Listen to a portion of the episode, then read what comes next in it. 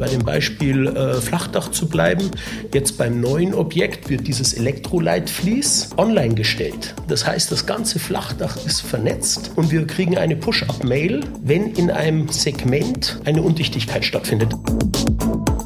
Da bin ich ehrlich gesagt persönlich nicht mehr geeignet dafür, dass ich mich im äh, kleinteiligen äh, wohnungswirtschaftlichen Bereich bewege und mich mit Einzelkäufern beschäftige.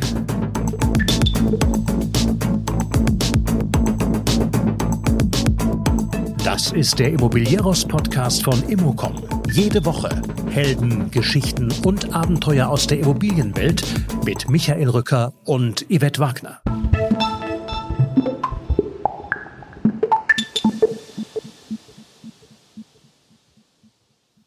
Michael Schweiger führt seine Schweiger Group seit 25 Jahren in München, ein klassisches deutsches Familienunternehmen mit all seinen Qualitäten. Schlagzeilen hat er mit dem Centro Tresoro gemacht, die bundesweit erste Bürobestandsimmobilie, die im Zuge der Revitalisierung mit Lead Platin zertifiziert wurde. Das Gespräch mit Michael ist an manchen Stellen deshalb fast ein Deep Dive in Sachen Sanierung, Wer weiß zum Beispiel schon, dass es Technologien gibt, die auf 10 Quadratzentimeter genau Undichtigkeiten in riesigen Flachdächern per Pushmail melden. Auf jeden Fall ein lohnenswerter Exkurs in die Welt der Zukunft von Projektentwicklung.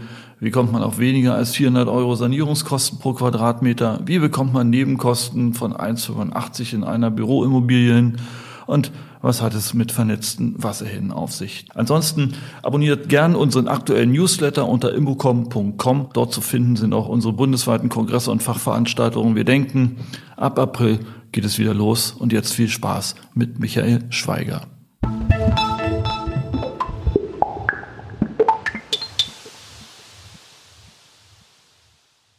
Michael, wir sind in München, klar.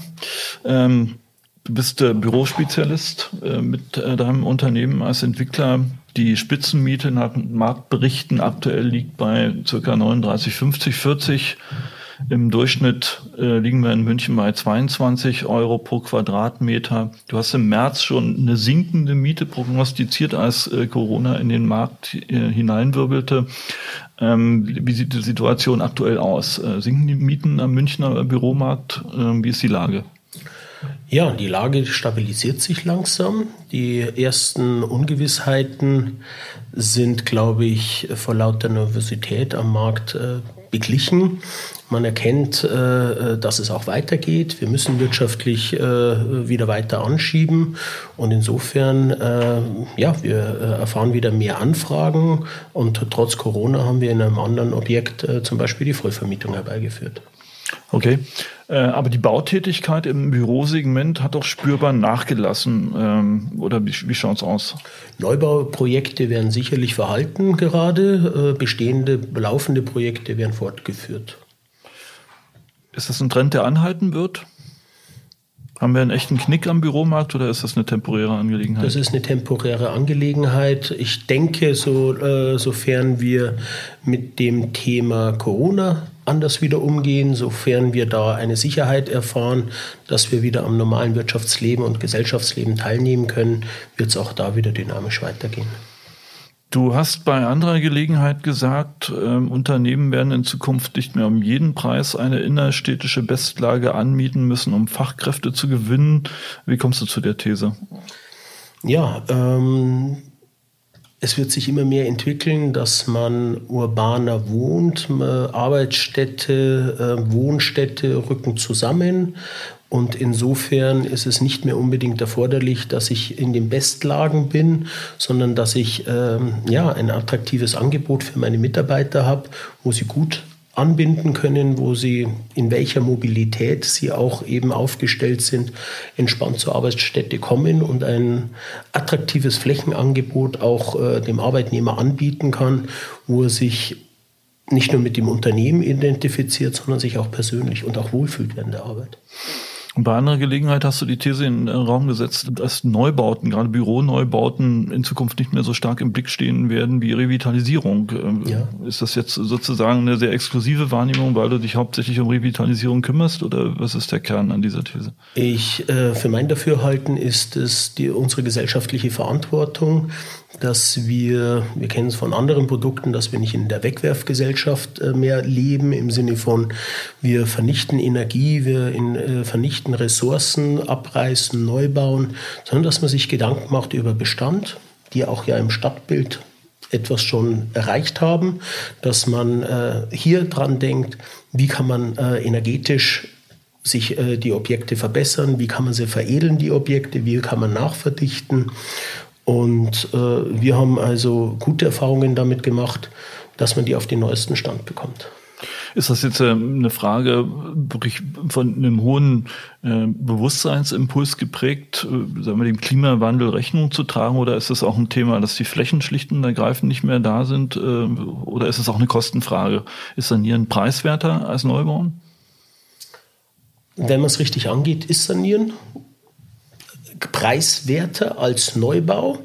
Ähm, setzt aber ein anderes Herangehen als äh, im, im, im, Neubau voraus. Äh, natürlich, der äh, Flächenbrand ist da, wir müssen in die Höhe gehen. Und ähm, ja, ich, ich halte es für eine äh, gesellschaftliche Verpflichtung, ähm, dass wir uns über unseren Bestand äh, Gedanken machen und den Verbrauch unserer Ressourcen. Okay, aber sag mal, ähm, ich habe gelesen, gegenüber dem Neubau äh, lagen die Kosten bei einer Sanierung äh, in der Schweiger Gruppe um zwei Drittel geringer oder günstiger. Äh, also die Rede ist von weniger als 400 Euro pro Quadratmeter. Ist das korrekt? Das ist richtig. Und wie kriegt man das hin? Wir haben ein anderes Konzept, wie wir herangehen. Wir arbeiten nicht vorwiegend mit Fachplanern zusammen, sondern wir äh, haben die Ressourcen bei uns im Haus. Mhm. Wir suchen die Zusammenarbeit mit der Industrie die uns das Optimalste anbietet. Äh, wir sind in vielen Bereichen Referenzkunde oder Referenzpartner von großen namhaften Herstellern, zum Beispiel jetzt die Firma Sika, mit denen wir die Dächer gemacht haben, oder Rockwool und äh, erfahren da auch andere Preisgestaltungen und auch andere Unterstützung, was du sonst über Fachplaner eigentlich gar nicht einkaufen kannst. Wie muss man sich Referenzkunde sein vorstellen? Dass wir sagen, wir wollen es wir wollen es differenzierter machen, mhm. wir wollen es nachhaltiger machen, wir wollen es mit einer anderen Gewährleistung, wir suchen die Kooperation mit euch, wir wollen von euch Know-how-Transfer erfahren, helft uns. Und daran haben die Interesse. Sie wollen ja im Regelfall wollen technologietragende Industrien, wollen ja nicht nur Lieferant sein, sondern sie wollen ja auch ihre Innovationen, ihre Entwicklungen auch präsenten. Und äh, was sind das zum Beispiel für, für Themen, die du anders machst, wo du Referenzkunde bist? Welche, welche Technologien? Also zum Beispiel bei der Flachdachabdichtung, klassischer Fall, hat man äh, fünf Jahre Gewährleistung beziehungsweise mit entsprechender Verlängerung äh, zehn Jahre. Wir haben 25 Jahre erarbeiten können. Warum? Weil uns der Hersteller empfohlen hat, eine andere Folie zu nehmen, die eine andere Belastbarkeit hat, hat uns empfohlen, dass man ein sogenanntes Elektroleitflies drunter macht. Darauf, äh, aufgrund dessen kann man dann ähm, bestehende Wasserschäden auf 10 Quadratzentimeter lokalisieren. Und Sie haben gesagt, Sie, schicken, äh, Sie empfehlen uns Firmen. Nicht jede Firma kann auch das, äh, das Produkt und auch die Gebäudeanfrage. Also haben die uns schon mal ein Portfolio nur angeboten an Firmen. Arbeitet mit denen zusammen, die können in der Leistungsgruppe. Und dann äh, stellen wir euch noch einen Verarbeitungstechniker zur Verfügung und also vom Werk und äh, der die, die Qualität und die richtigen Verarbeitungsrichtlinien prüft, alles kostenneutral. Und dann haben wir sogar noch eine Zertifizierung über TÜV Süddeutschland bekommen, auch kostenlos. Und das war dann Garant dafür, dass wir 25 Jahre Gewährleistung erfahren haben. Okay, also im Prinzip ist es eine Kombination aus äh, einer hohen Fertigungstiefe im eigenen Unternehmen, richtig? Richtig, Know-how auch. Okay. Fertigung, Vorplanung. Ähm, eigentlich das, das, das Größte ist der, der, die Vorplanung. Okay. Und äh, dann noch, ich sag mal, eine enge Zusammenarbeit mit äh, Lieferanten und dann bist du bei unter 400 Euro den Quadratmeter. So ist es. Und äh, natürlich ist es jetzt exemplarisch ein Beispiel, aber das äh, musst du konsequent für jedes Gewerk, für jedes Bauteil so führen und dann kommst du auch auf diese Ersparnis. Was gibt es noch für Bauteile, wo du sowas gemacht hast? Äh, Fassade arbeiten wir mit dem Hersteller äh, Schüko zusammen. Mit äh, Trockenbau arbeiten wir mit dem Hersteller Knauf zusammen. Also wir, wir äh, gehen auch mit diesen Firmen, wir schreiben nicht pro Objekt neu aus. Wir gehen mit diesen Firmen, mit unserem Ausstattungs- und Qualitätskatalog von Objekt zu Objekt. Und das ermöglicht auch im Rahmen dieser langjährigen Partnerschaft der Industrie, sich auf uns einzustellen und dass wir ein verlässlicher Partner sind und dass sie auch Technologien mit uns aus, ausprobieren. Zum Beispiel bei dem Beispiel äh, Flachdach zu bleiben. Jetzt beim neuen Objekt wird dieses Elektroleitflies online gestellt. Das heißt, das ganze Flachdach ist vernetzt und wir kriegen eine Push-up-Mail, wenn in einem Segment eine Undichtigkeit stattfindet. Das heißt, wir erfahren von einer marginalen Undichtigkeit in der Dachfläche, bevor es der Mieter im Sinne eines feuchten Fleckes erkennt. Okay. Ist das etwas, was, ich sag mal in Anführungsstrichen, nur ein Unternehmen wie die Schweiger Group von der Größenordnung und von der Fertigungstiefe hinbekommt oder könnte das ein Hochtief oder ein Zyplin zum Schluss auch? Am Ende des Tages ja. Es geht, glaube ich, um die nötige Leidenschaft. Okay. Und warum, warum sind die über 400 Euro? Weil sie, denke ich, in, äh, in verschiedenen Abteilungen denken, weil überall Fachplaner beschäftigt werden, also Architekt, Fachplaner, Projektsteuerer, ähm, für jeden Bereich dann wieder seine eigene Bauleitung, auch durchaus externe dazugeholt werden, dann wieder Generalunternehmer dazugenommen werden. Das sind natürlich auch alles Kostentreiber. Das heißt, am Ende des Tages, eines unserer großen Probleme der Kosten auf dem Bau ist über weite Strecken ein Strukturproblem sozusagen. Ja. Ja. Okay. Ihr habt ein Gebäude gebaut, Centro Tesoro, ja, was also bundesweit für Aufsehen gesorgt hat. Das war, glaube ich, das erste Lead Platin-zertifizierte Sanierungsobjekt genau. in Deutschland. Ähm, vielleicht kannst du ein bisschen darüber erzählen. Was macht das Projekt so besonders? Was, was, was sind die Eckpunkte dort von diesem? Die Eckpunkte eigentlich spannend. Aus einer Industriebrache haben wir ein äh, Business-to-Business Commercial-Objekt gemacht, sei es für Retail in diesem Bereich oder sei es für äh, äh, innovative Büroflächen oder Light Industrial und haben es von innen raus kernsaniert, also nicht von außen, sondern von innen nach außen und haben, in je, wie schon angeführt, in jeden Bereich eine sehr hohe Fertigungs- und Know-how-Tiefe reingeführt. Unser oberstes Ansinnen war, sich durch Nachhaltigkeit dieses Produkt zu differenzieren vom Markt äh, mit einer äh, und vor, aller, äh, vor allem auch im Revitalisierungsbereich muss Architektur nicht hinten anstehen. Okay, aber jetzt mal konkret, ja, was bedeutet äh, Differenzierung durch Nachhaltigkeit? Äh, was, was Wir das? haben zum Beispiel das größte innerstädtische Photovoltaikdach. Okay. Wir haben Anforderungen der ENEF um über 40 Prozent über, äh, überstiegen. Wie habt ihr das gemacht? Wir haben äh, äh, andere äh, Isolierstärken, größere Isolierstärken hergenommen. Wir haben aber auch nicht nur andere Isolierstärken hergenommen, wir haben auch Recycle Rockwool verwendet, haben also hier mit dem Hersteller zusammengearbeitet, dass also nicht nur Recycling-Baustoffe verwendet wurden, sondern auch die Verschnitte auch wieder dem Wirtschaftskreislauf zur Verfügung gestellt wurden und gar nicht vermischt wurden mit anderen Baustoffen. Ähm, wir haben äh, Unterflursysteme eingeführt für Müll und deren Mülltrennung. Äh, die sind alle zum Beispiel gechippt, sodass es gar kein Mülltourismus mehr stattfinden kann. Wir haben aufgrund dessen haben wir zum Beispiel an dem Objekt die Müllkosten um 23.000 Euro senken können. Und der beste Müll ist eigentlich der, der gar nicht anfällt, sondern vermieden ist. Da brauche ich nicht über das Recycling nachdenken. Aber was sind, was sind, was sind im Prinzip die Eckpunkte, die das Gebäude so besonders macht? Was, was, was würdest du nach vorn stellen bei dieser ganzen Entwicklung?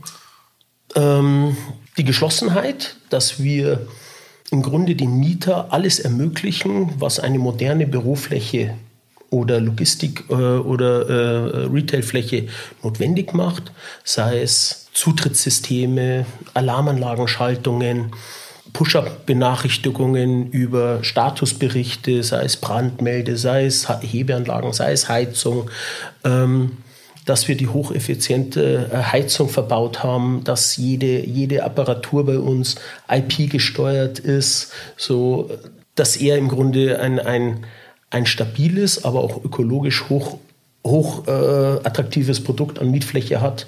Weiter mit der, äh, wir haben ausgehandelt mit der Stadtwerke München, die die größte innerstädtische Photovoltaik-Aufdachanlage ja hier betreibt, dass zum Beispiel unsere Mieter in ein, äh, den grünen Strom zu 10 Prozent bevorzugten Preis bekommt gegenüber dem Normalstrom.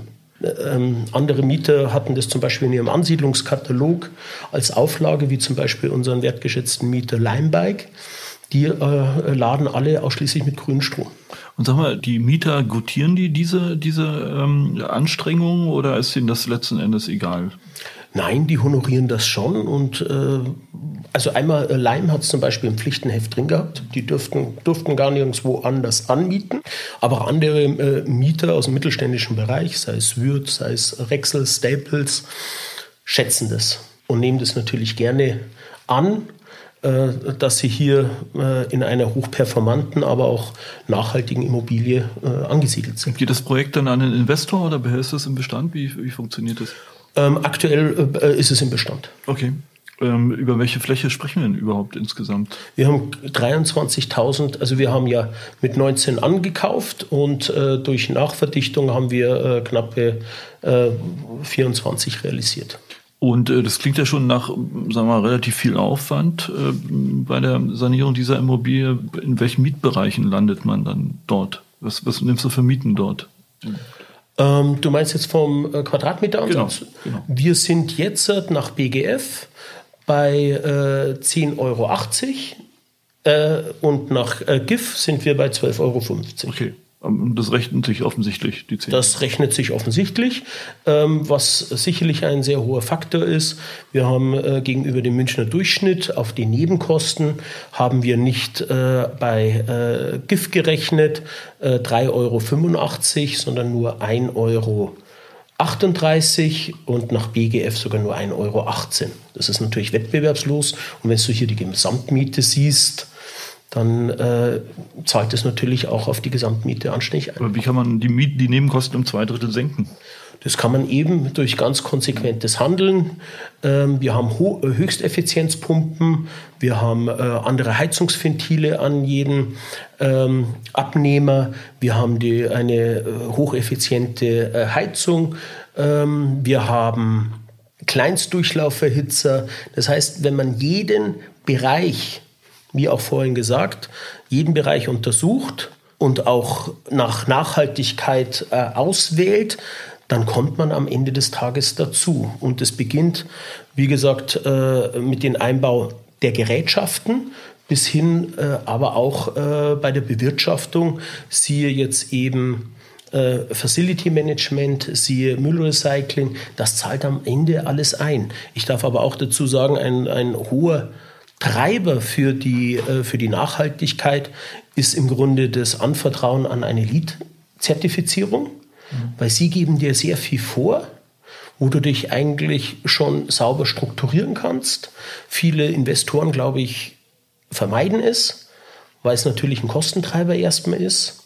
Aber wenn man so rangeht wie wir, dass man sich selber damit auseinandersetzt und nicht sage ich mal, sich den Fachplanern ausgeliefert und den Unternehmern ausgefüllt, äh, ausgeliefert fühlt, sondern dass man die Kooperation mit der Industrie hat, dann kommst du auch in den Vorteil. Weil eigentlich bist du ja bei einer Lead-Zertifizierung in den reinen Materialkosten wieder teurer, ne? 15 bis 20. Normal ja, aber zum Beispiel, jetzt nehmen wir mal die Waschtischarmatur. Gibt es einen Hersteller namens Shell.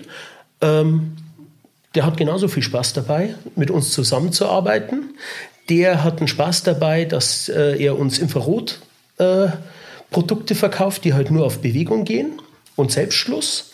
Und dann sagt er, weißt du was? Da haben wir ein ganz ein tolles Produkt. Wir vernetzen die jetzt alle noch miteinander. Weil dann hast du auch noch die Trinkwasserhygienespülung. Die schulden wir zwar nicht im Gewerbebereich, aber ist doch nice to have. Und wir können dann auch darüber Bewegungsdaten ziehen. Okay. Das heißt, du hast unten im Keller noch einen großen Rechner, wo alle Daten zusammenlaufen sozusagen. Also wir haben jetzt äh, beim Cento Tesoro arbeiten wir mit Push-Up-Mails, die sind alle eigenständig, aber beim neuen Bauvorhaben im äh, Hatrium haben wir sogar einen Stammdatensurfer, der mit Glasfaser angebunden ist und werden, das ist jetzt die nächste Challenge, in die wir gehen, eben die Digitalisierung der Immobilie, dass wir Bewegungsdaten von der Immobilie haben. Wir werden am Ende des Tages um, um die 1800 äh, Daten erfahren aus dem Objekt. Okay, und was, was machst du denn mit den ganzen Daten? Das ist die, die nächste Frage. es ist sicherlich äh, interessant, was man dann äh, als zweiten Step mit den ganzen Daten machen kann. Hast du schon einen Plan? Google ist damit, glaube ich, auch ganz groß geworden, oder? Okay, gut. Na, da, da sind wir ja mal gespannt. Aber vielleicht noch mal, vielleicht noch mal äh, kurz zurück. Du sagtest vorhin, du hast äh, zum Beispiel eine äh, recycelte Dämmwolle genommen. Genau. Ja. Das Thema graue Energie ist ja ein Riesenthema. Ja, was, was an Recyclingmaterial verbaust du alles in deinem Wir haben äh, Recycling-Beton verwendet. Okay. Wir haben auch die Edelputze in Recycling verwendet. Wir haben Hinterfüllmaterial im Recyclingbereich äh, verwendet.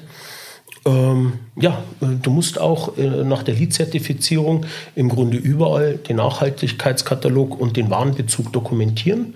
Du darfst nirgendwo mehr wie 600 Kilometer Anreise haben. Also es, da bist du schon genötigt, dass du auf Nachhaltigkeit brauchst. Wie um alles in der Welt geht recycelter Beton? Den äh, stimmst du mit, der Bau, äh, mit dem äh, Betonlieferer ab. Der nimmt den an, schreddert den, vermischt den, wird geprüft, ist natürlich mehr Aufwand und so wird er dir wieder angeliefert als R-Beton. Und wir hatten uns wieder, äh, wir hatten uns vorhin noch über ein neues Objekt äh, unterhalten. Das Atrium in Unterhaching. Und da sagtest du, ihr äh, könnt im Prinzip die gesamte Befensterung dort ähm, nachnutzen. Wie funktioniert spannendes das? Thema, spannendes Thema. Also man muss nicht äh, um ein äh, in die Jahre gekommenes Objekt, hier in dem Fall 35 Jahre, muss man nicht die gesamte Fassade austauschen. Wir haben hier den glücklichen Umstand, dass wir schon eine der ersten thermisch getrennten Fassaden verbaut haben. Wir haben äh, mit einem Partner, mit dem wir zusammenarbeiten, hier das äh, Fensterprüf äh, Institut IFT aus Rosenheim haben wir einen Auftrag gelöst und die haben das untersucht und mit einer Neuverglasung der bestehenden Aluminiumfassade mit einem drei äh, Scheiben Isolierglas, mit anderen Klemmleisten, mit anderen Dichtleisten schaffen wir dann den aktuellen energetischen Anspruch, sodass wir dieses, diese Fassade auch wieder LEED zertifizieren können. Wenn du dich jetzt in München mal umblickst, wie viele Unternehmer, Entwickler, Bauunternehmen sind in, diesem, in dieser Intensität äh, in, in, in, diesem Prozess? Niemand. Nee. Warum machen das die anderen nicht? Weil es aufwendig ist. Also äh, man braucht sehr viel Know-how, sehr viel Spezifikation in den eigenen einzelnen Gewerken, nicht nur in einem Bereich. Und, äh, aber man braucht auch Zeit und Leidenschaft. Okay. Und die notwendigen Mitarbeiter, die dieses, diese Idee, dieses Know-how und diese Leidenschaft mittragen. Hm. Das heißt, eigentlich bist du, müsstest du ein Zukunftsmodell sein, aber so richtig folgt die Branche dich, kann man so sagen, oder? Vielleicht, vielleicht äh, habe ich nicht nur ein Leuchtturmobjekt geschaffen, sondern vielleicht auch ein bisschen eine äh, Idee dazu. Sag mal, also, ne, also du sagtest, ihr habt ein Unterflursystem für die Müllentsorgung ja. installiert. Wie, wie kommst du auf solche Ideen? Ja, spannendes Thema. Ähm, es ist bekannt, dass man nach der bayerischen Bauordnung für jede Mülltonne auch eine Einhausung schaffen muss ist jetzt architektonisch nicht so besonders sexy, insbesondere wenn man daran denkt, dass, äh, sage ich mal, in einem Abschnitt zum Beispiel gar 15 Müllbehälter wären, a 1,1 Kubikmeter und dann nochmal eine extra Behausung stattfinden muss, was ja im Vorgartenbereich ist. Dann muss man die, auch wenn die Müllabfuhr kommt, immer vorstellen über das FM. Ist dann auch nicht so schön, wenn die da auf dem Gehweg und auf der Straße stehen. So habe ich mir Gedanken gemacht, habe dann den Kontakt zur Stadtwerke München gesucht ähm, und habe mit denen äh, und insbesondere dem Hersteller ähm, dann das Projekt gestartet. Ähm, da haben wir sehr viel Kompetenz auch erfahren. Die haben uns ermöglicht, dass wir das eben über einen weiteren Anbieter eben chippen, sodass die Zugriffe gesichert sind und nur die Personenkreise diese Mülltonnen bedienen können, die auch da zugelassen sind darauf. Okay. Und äh, wir hatten ja früh von darüber gesprochen, wie die Mieter das annehmen. Wie ist denn der Vermietungsstand jetzt im äh, Centro Tesoro? Wir haben beim Centro Tesoro einen Vermietungsstand von 73 Prozent. Ähm, ja, mit einer sehr schönen und interessanten Mischung. Das ist uns auch immer wichtig bei den Objekten, dass die Firmen, die sich dort am Stamm, äh, am auch wechselseitig befruchten und dass es nicht ein, ein reiner Sportpark ist, ein reiner Büropark, äh, sondern dass die auch untereinander eine Interaktion. Hast du da eine Formel für den Mietermix oder warum machst du den Mietermix? Ist es dann stabiler für den Ertrag oder was ist der Hintergrund? Das ist mir stabiler. Wenn einer wegbricht, können wir nachverdichten. Und ähm, ja. Und sag mal jetzt so nach diesen ersten Erfahrungen ja, mit diesem preisgekrönten Gebäude, was würdest du heute anders machen? Wie, wie sehe das ganz äh, moderne Gebäude aus? Spannende Frage. Ehrlich gesagt, im Sinne der Nachhaltigkeit und Ökologie würde ich nichts anders machen. Wir setzen auf die, auf die vertraute Vorgehensweise, aber auch auf die vertrauten Partner haben jetzt natürlich einen anderen Track und eine andere Dynamik drauf, darf ich auch sagen. Ähm, das, was wir jetzt nur machen oder, oder sich geändert hat, ist, dass wir die digitale Komponente mit reinnehmen. Dass wir schauen, dass wir aus den Komponenten, die verbaut werden, auch Erhebungsdaten erhalten. Okay. Ähm, wirken sich denn eigentlich die Diskussionen um neue Arbeitswelten, gerade München, Technologiestandort, auch auf die Projektentwicklung und auf deine Projekte aus? Auf meine Projekte auf alle Fälle, weil sie von mir getrieben werden. Aber gerade in, in Zeiten von Corona überdenken wir die Arbeitswelten neu und die Art zu arbeiten neu. Und ich denke, das, das ist ein Riesenbereich, in dem wir jetzt starten. Schlägt sich das in konkreten Mieteranforderungen nieder? Oder ja, sagen ja, ja. wir haben also konkret äh, für äh, das Hartrium eine Mieteranfrage. Ich gehe davon aus, dass wir die Woche den Vertrag schließen können. Die sagen, Update im Bestandsgebäude fangen wir nicht an, stören wir nur den Betriebsablauf, wird auch so eine massive Maßnahme werden, dass wir lieber über Umzug, äh, dass wir umziehen und die Arbeitswelten werden sich verändern. Wir werden mehr Begegnungsflächen haben. Wir wollen, der, der Mitarbeiter will nicht die starke Differenzierung zwischen der Wohn-, der Freizeit und der Arbeitswelt. Das wird alles ein bisschen smoother. Das heißt, es gibt Begriffe wie Hub and Pub oder Entschuldigung, Hub, Hub and Club, aber liegt jetzt auch nicht weit auseinander. Ähm, dass sie eigentlich mit einem, mit einem freudigen Gefühl in die Arbeit gehen und mit einem entspannten, aber erfüllten im Sinne von, ich habe was bewegt in der Firma, äh, wieder in den Feierabend gehen. Und sag mal, sind die Flächenanfragen, verringern sich die, die, die, die Flächennachfragen? Also im Sinne von, wird weniger abgemietet äh, für die gleiche Zahl an Arbeitsplätzen oder ähm, wie ist die Entwicklung? Wir sehen dass eher mehr gemietet wird, um dem Wohlbefinden der Mitarbeiter Rechnung zu tragen und dem Gesamtkonzept Rechnung zu tragen. Das ist denen wichtig. Es gibt, die Idee ist jetzt mehr Auditorien statt Besprechungsräume, Meetingcafés statt der früheren Teeküche. Mhm. Ähm, und wie gesagt, die, die neuen agilen Arbeitswelten lassen eben zu, dass du nicht eine so große Flächenzahl an festen Arbeitsplätzen für einen festen Mitarbeiter vorhältst, sondern dass die interaktiv verteilt werden. Also die Fläche wächst im Prinzip äh, nicht, aber sie schrumpft auch nicht, oder? Äh, sie hat eher Tendenzen zu mehr, okay. aber nicht, weil ich sage, ich muss 85 Mitarbeiter unterbringen, sondern komm, lass uns ein bisschen mehr Aufenthaltsqualität schaffen, bisschen mehr Mitarbeiterqualität äh, dadurch generieren. Und deswegen wird dann ein Schnaps mehr gemietet. Also wir, äh, ich, ich würde jetzt sagen, so um die 20 Prozent. Tatsache, ja. Gut, okay. Das ist natürlich eine andere Aussage als ähm, die gerade immer hochgehaltene äh, These Homeoffice. Äh, Homeoffice über alles, da ja. bin ich ganz bei dir. Ich glaube aber nicht, dass wir äh, diesen radikalen Schnitt haben.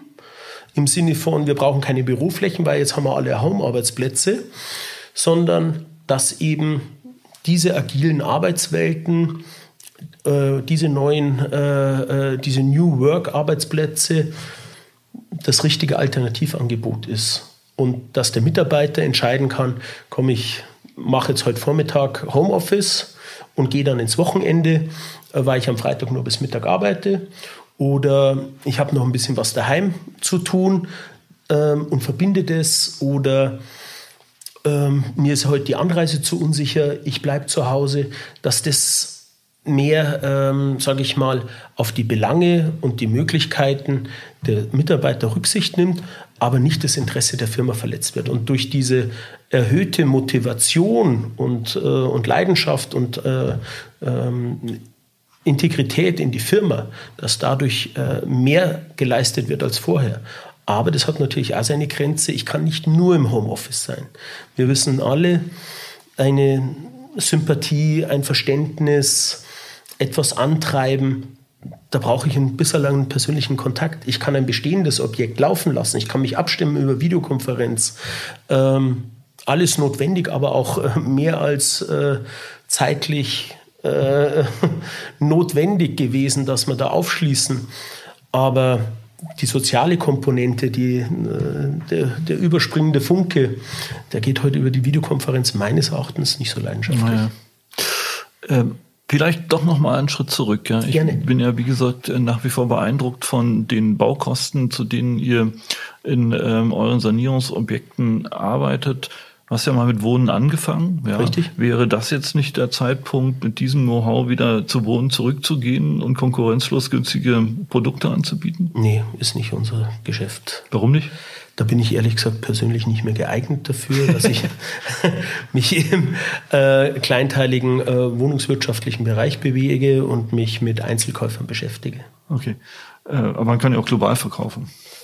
Das könnte man, aber dann habe ich vorher auch das Mietergeschäft. Und äh, ähm, die Gesetzgebung, die Rahmenbedingungen lassen es nicht mehr zu, dass wir uns auf die Qualität und auf die Tiefe konzentrieren, die wir jetzt hier an den Tag legen können im Gewerblichen. Dann muss Deutschland weiter auf preiswerte Wohnungen aus dem Hause Schweiger Group warten. Ähm, so ist es. Ja, danke für das spannende Gespräch. Ganz herzlichen Dank dir auch, lieber Michael. War auch für mich sehr spannend. Dann Hat mich wir, sehr gefreut. Sind wir gespannt auf die nächsten recycelten Immobilien in München. Vielen Dank. Wir bleiben im Austausch. Ciao. Ciao.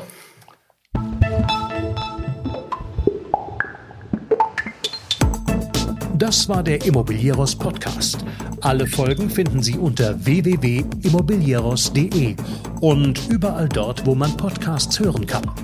Aktuelle News aus der Immobilienbranche gibt es unter www.immocom.com.